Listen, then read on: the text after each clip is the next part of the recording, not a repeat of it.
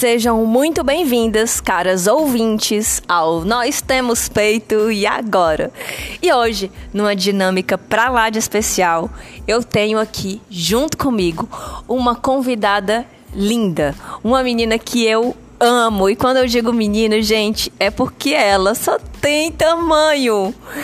Ela é uma menina de olhos brilhantes, de sorriso largo, de uma alegria contagiante, de um humor inteligente e ácido e que dança como ninguém. Além disso, ela é Miss e uma vez Miss, sempre Miss. Essa mulher que já teve entre as cinco mulheres mais bonitas do Brasil, é mãe, é empreendedora, já foi apresentadora e é esposa do Dr. Elmut. E juntos tá vindo aí o terceiro e lindo filho para alegrar ainda mais esse lar. E olha, imaginem uma beldade empoderada, corajosa, porque se nós temos peito, ela tem um bocado. E aí eu preciso dizer que o Dr. Elmut também é uma beldade e é a beldade dela. Gente, eu quero apresentar para vocês Crisley Carlen. E vocês vão me perguntar assim: "Minha gente, Raquel, conta quem é Crisley Carley na fila do pão. Crisley Carley é essa pessoa que está aqui na minha frente para falar para vocês sobre o que é ser bonita, o que é ser modelo, o que é ser ela mesma numa sociedade que briga para a gente não ser quem somos. E aí eu pergunto, Crisley, meu amor, minha querida, me conta, é fácil ser bonita? Amiga, olha, como tudo na vida tem o seu lado bom e o seu lado ruim, né? Então, assim, realmente tem as suas facilidades, tem pessoas que se aproximam e gostam de você com muita facilidade, mas aí também tem um lado ruim, que aí as pessoas te estereotipam, né? As pessoas começam a te tratar, às vezes te ver até como um objeto. Mas, enfim, a gente vai relevando, né? Na minha experiência de vida, pelo menos, eu consegui tirar bons, bons frutos disso, né? Apesar de ter também me, como é que eu posso dizer, ter me feito passar por alguns momentos constrangedores, mas nada que, que a gente não consiga, né? Que nada que nos não nos fortaleça. Crisley, deixa eu te fazer uma. Tu falou de, de momentos constrangedores. Qual foi assim a coisa mais inusitada que já aconteceu assim contigo e que a beleza ou te salvou ou te colocou na fogueira? Eita, eu acho que nas duas situações, viu? Mas para te especificar agora, eu lembro que eu estava num, num casamento e o pai da noiva, já meio que para lá de Bagdá, não parava de falar a noite inteira, de gritar, de me apresentar para os amigos e dizer que eu era a mulher mais linda da noite. Era a mulher, não parava de dizer isso e eu já constrangida. Tipo, eu, eu dizia, mas a sua filha, sua filha é a noiva, ela que é a grande estrela da noite. E ele gritava e não parava de falar. E eu já vendo assim as, as filhas, sabe? A esposa, assim, meio. E eu, meu Deus, que eu vou embora daqui, né? Porque sou uma mera convidada. E assim, é coisas boas, eu acho que foram os, os trabalhos bacanas que eu conquistei, é, sabe, de castings assim com milhares de mulheres e aí você ser a escolhida, né? Um, você acaba é, é, valorizando a sua beleza, né? Faz com que você realmente pense, poxa, apesar de tudo, é muito bom ser bonita, né? Eu estava pensando aqui sobre os, tra os trabalhos que nós fizemos e nós temos uma história juntas, né? De muitos trabalhos em muitas fases diferentes. Que foi antes do Miss Brasil o durante o Miss Ceará e depois do Miss Brasil e depois em outros momentos mágicos, pós assim, do pós-mãe e tal. E eu me lembro de, uma, de um momento que eu não acompanhei, que foi o lance do Miss Brasil lá no Miss Brasil. Que foi aquele lance de vou, não vou, eu tô indo, não tô indo, eu quero isso, não quero isso. Como foi essa coisa da pressão de ter que atender expectativas de ter que atender padrões, rigores, regras, não se sentir confortável com isso e ter peito para dizer não, eu não aceito isso porque eu não quero isso para mim, não é bem assim. Não é só a beleza e um título a qualquer custo. Eu acho que tem que ter muito peito para dizer, peraí, eu não vou aceitar isso porque eu não vou vender a minha alma para a fogueira da vaidade, digamos Sim. assim. É bem isso mesmo, Raquel. Tipo assim, eu fui muito crucificada, né? Por ter me posicionado. Disseram até que eu não ganhei o Miss Brasil na época porque eu li contrato, eu me opus a certas situações, é, eu vi um favoritismo ali quando eu vi que, tipo, até fotógrafo, sabe? O pessoal que estava envolvido ali no, no, no, confinamento, porque a gente fica 10 dias confinadas antes do, do concurso mesmo da final. E eu vi essas situações assim, sabe, que privilegiavam umas e outras não, apenas por peso de faixa que chamam, né, por ser de uma região, por ser de determinada região. E aí eu também me, me colocava à frente, questionava por que estavam fazendo aquilo. E eu fui ainda assim um, um, pouco crucificada por isso, porque na posição assim que eles, que eles querem, é uma menina totalmente submissa que eles falem, a menina diz, ó, faça assim, a menina diz amém. E eu já, como eu já vinha de uma carreira de modelo, como eu já sabia como era um contrato, como eu já sabia lidar é, com, com os meus direitos, até onde eu posso ir, até onde eu posso me doar, até onde eu posso fazer, eles não queriam meninas assim. Eles queriam meninas que simplesmente. Muitas meninas nem, nem leram o contrato. O contrato era uma bíblia, assim, sabe? E só pelo simples fato de eu ter lido até o final, o advogado que estava lá com a gente, o advogado da Gaeta, que antes era o responsável pelo Brasil, ele me deu os parabéns. Ceará, parabéns, você foi a única que leu o contrato. Mas depois eu, usaram isso para tipo dizer que eu não ganhei porque eles não gostam de menina que fica procurando problema, que fica, sabe, como se isso fosse um problema, né? Mas enfim, é. E teve outras situações também, assim, eu, eu caí de paraquedas no mundo Miss né? Porque aqui no Ceará, principalmente, as modelos tinham um pouco de preconceito. Achava brega, achava uma coisa ultrapassada. E aí, eu, no ano que eu entrei, no ano anterior, tinha sido a Vanessa Vidal, uhum. né? Que era muda.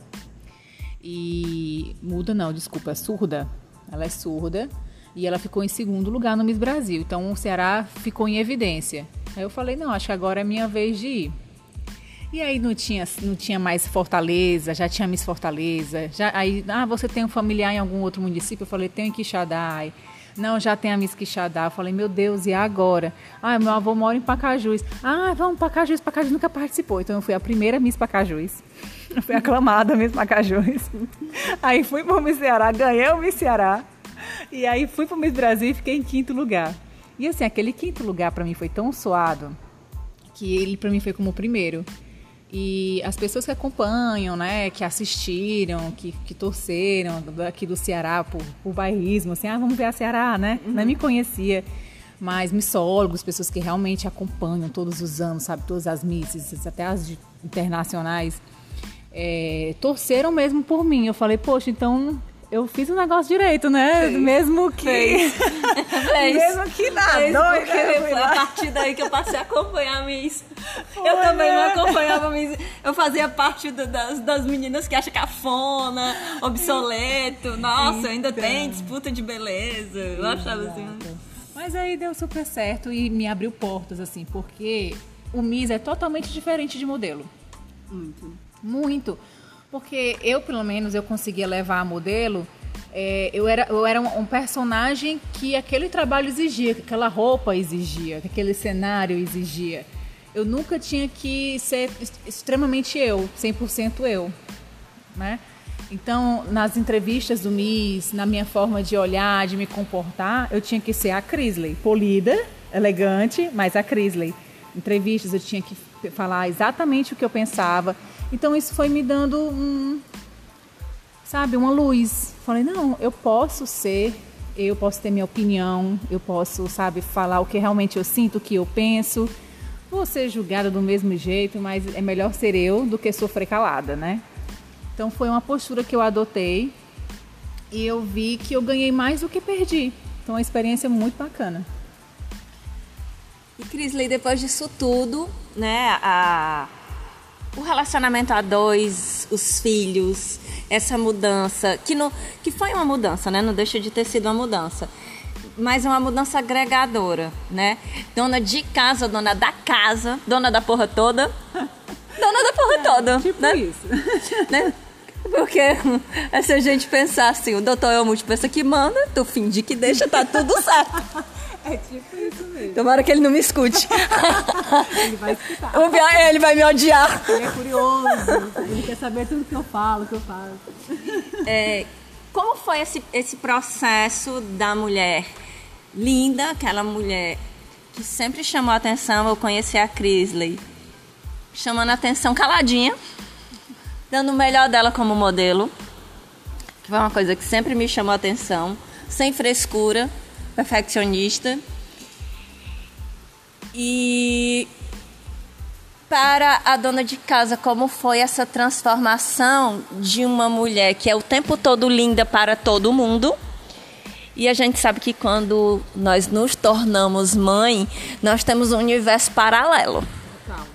Né? Como, como foi essa transição, essa, essa, essa coisa da maternidade na tua vida? Como você, como foi o processo de reconhecimento? Conta.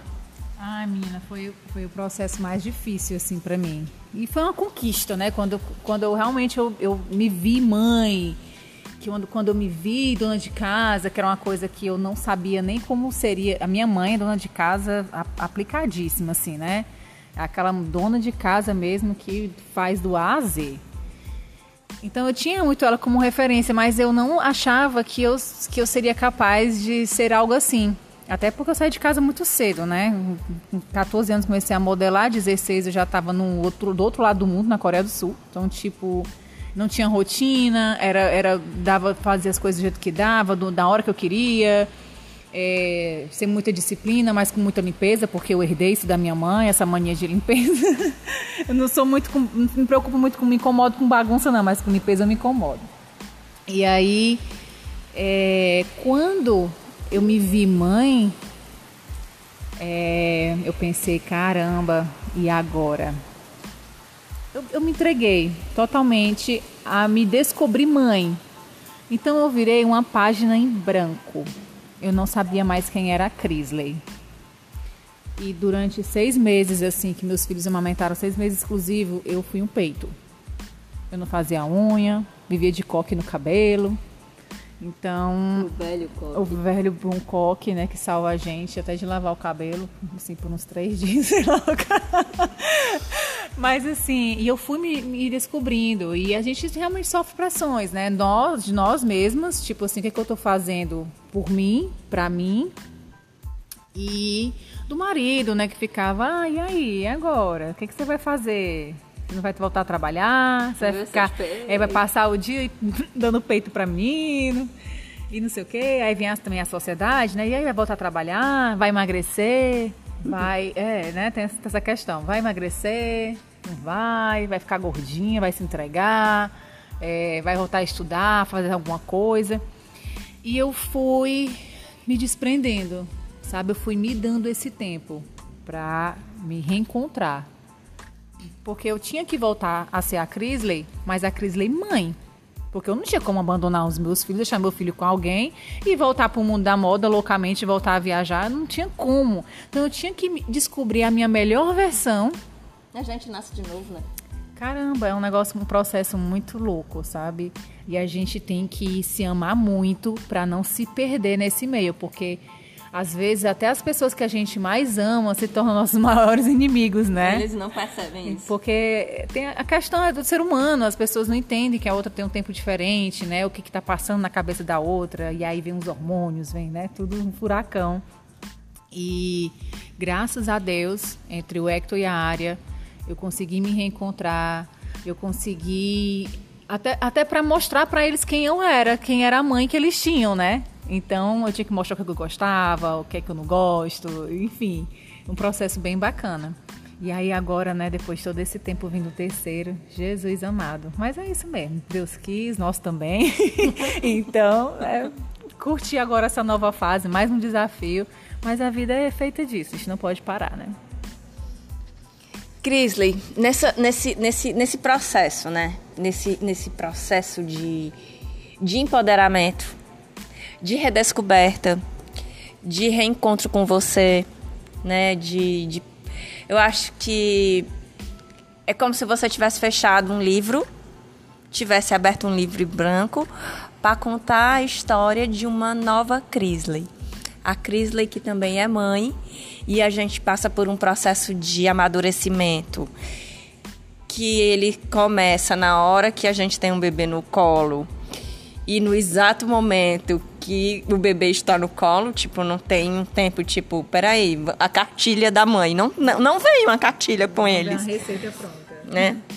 E nós temos muito aquele momento, tipo, de se olhar no espelho, tipo, eu sou linda, mas eu tô cansada. Não sei se eu quero ser bonita. Teve algum dia que tu se olhou no espelho e disse, não sei se eu quero ser bonita.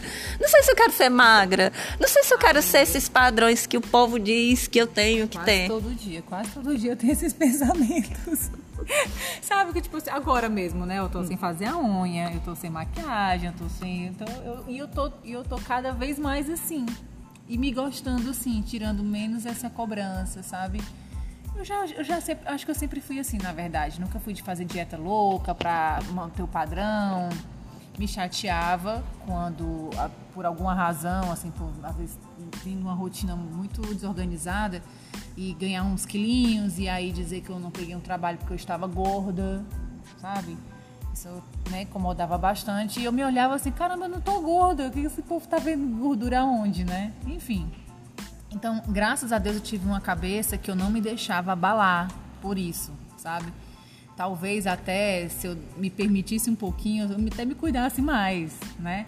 Mas eu acho que para minha cabeça não seria bom. Então eu prefiro ter a minha sanidade, minha, minha sanidade do que ai, a pele perfeita, o cabelo perfeito, o corpo perfeito. Não, gente, a gente tem que viver também, sabe? Pressão o tempo todo deixa a gente doida, deixa a gente. Né? A gente até esquece uma, uma coisa legal, um momento com os filhos, um momento com o marido, porque a gente está ali numa rotina muito focada, muito sabe, para agradar os outros, outras pessoas que não convivem com a gente. É muito louco isso, né? Então, assim, realmente eu eu consigo hoje ser bem desprendida dessas vaidades assim. Graças a Deus. E aí? É fácil ser bonita? Amiga, não é. Ainda mais hoje em dia, tu acredita? Hoje, hoje, hoje em dia eu tenho mais essa opinião de que hoje em dia não é fácil ser bonita. Não é fácil. E, e hoje, com essa época, a época da digital influencer, né, que as pessoas estão cada vez mais vendendo uma vida falsa na internet para ter seguidores, para conquistar algo que é, é, surreal, né? Porque é surreal. É, eu estou vendo as, as, mulheres cada vez mais iguais, cada vez mais mexidas, cada vez mais vazias, cada vez mais frustradas e, e, e isso demanda um tempo delas, um tempo muito sacrificante. E aí elas querem o mesmo retorno e não tem, porque as pessoas na internet são frias, cara, são frias. Elas são fervorosas para brigar, para bater boca, para xingar alguém, para se revoltar com alguma coisa. Mas para fazer o bem, né, para falar um elogio, para é muito é muito difícil, é muito difícil. Então assim, você viver na internet em busca dessa aprovação, desse 100% de aprovação, ai que todo dia eu vou receber um linda nos meus comentários, cara, você é, o que, que acrescenta? Eu tava pensando aqui. Quando eu raspei a cabeça, e eu literalmente raspei a cabeça, eu lembro. É, eu escutei muito comentário tipo: Por que, que você fez isso com o seu cabelo? Gostava do seu cabelo Chanel de ponta, gostava daquele ruivo meio caramelado. E por que, que você tá fazendo isso? Você tá se mutilando? Você quer provar alguma coisa para alguém? Você devia voltar para esse cabelo. Uhum. E eu me lembro, porque talvez esse seja o discurso que eu mais falo para mim. O cabelo que eu mais gosto é esse. Pra mim, ele tá grande. Eu gosto dele bem. Já tá grande, ele já tá grande. Eu gosto de pegar a máquina do, do George e passar. Eu mesmo passo. E. E aí, tava falando exatamente isso eu escutei muitos elogios quando eu raspei a cabeça e ninguém sabe por que foi que eu raspei a cabeça. Tem dois motivos muito específicos: um de natureza emocional e outro de natureza física. Mas o que mais me impressionou foi a necessidade que as pessoas tinham de me dar estereótipos que eu deveria seguir para que eu estivesse mais bonita, para ser mais bem aceita na internet. E eu disse assim, mas eu não estou pedindo validação. Tô fazendo o que eu quero e pronto. Eu estou fazendo o que eu quero. Quem me valida é meu reflexo. É quando eu me olho e me acho bonita e eu adoro o meu cabelo curto. Então, se eu precisar da validação do outro, se a pessoa que eu mais convivo é comigo mesmo, como é que eu vou olhar para os meus filhos ensinar os meus filhos a ter segurança, a se empoderar? Porque a palavra empoderamento é meio dúbia. Se a gente for pensar, a palavra empoderamento é meio dúbia, porque é, você está dando poder a quem? É uma terceira pessoa ou uma quinta pessoa, uma milionésima pessoa que não te conhece, não conhece teus dramas de vida, não conhece o chão onde você pisa, o chão social onde você vive, dorme, não sabe da tua realidade com teu marido, com teus filhos, com a tua grana, com a ausência dela, não sabe de nada. E essa pessoa que não te conhece, que não sente o que você sente, ela vai te validar por causa de um E padrão. Paga uma conta minha. Fico com ódio. Não é? Não paga, não paga. Então, assim, essa imagem frívola, vazia, como você mesmo já colocou, efêmera, eu acho. Porque a curtida é tão rápido, né? É. E aí, no dia seguinte, já tem que ter outra foto, porque aquela já Isso, passou. Isso, entendeu? É um processo vazio. É um, é um, é um negócio tão reciclável, sabe? O negócio vem, você tá ali enchendo o seu ego, aí daqui a pouco vem um vazio de novo e você já tem que postar outra foto para poder. Gente, e as pessoas estão escravas disso. Estão escravas. E é um disso. reciclado de um ponto de vista negativo, né, Sim. Crisley? Porque não é ressignificar. Não, errei a palavra, não é reciclável, é descartável. Não é? Gente, nós vamos encerrar hoje, porque nós vamos precisar conversar muito sobre beleza, sobre o que é descartável, sobre o que é reciclável, sobre o que é ressignificar beleza. E para isso, nós vamos convidar mais três beldades poderosas, porque nós vamos construir um pentágono do poder para dialogar aqui, porque nós temos peito e agora aqui Adoro.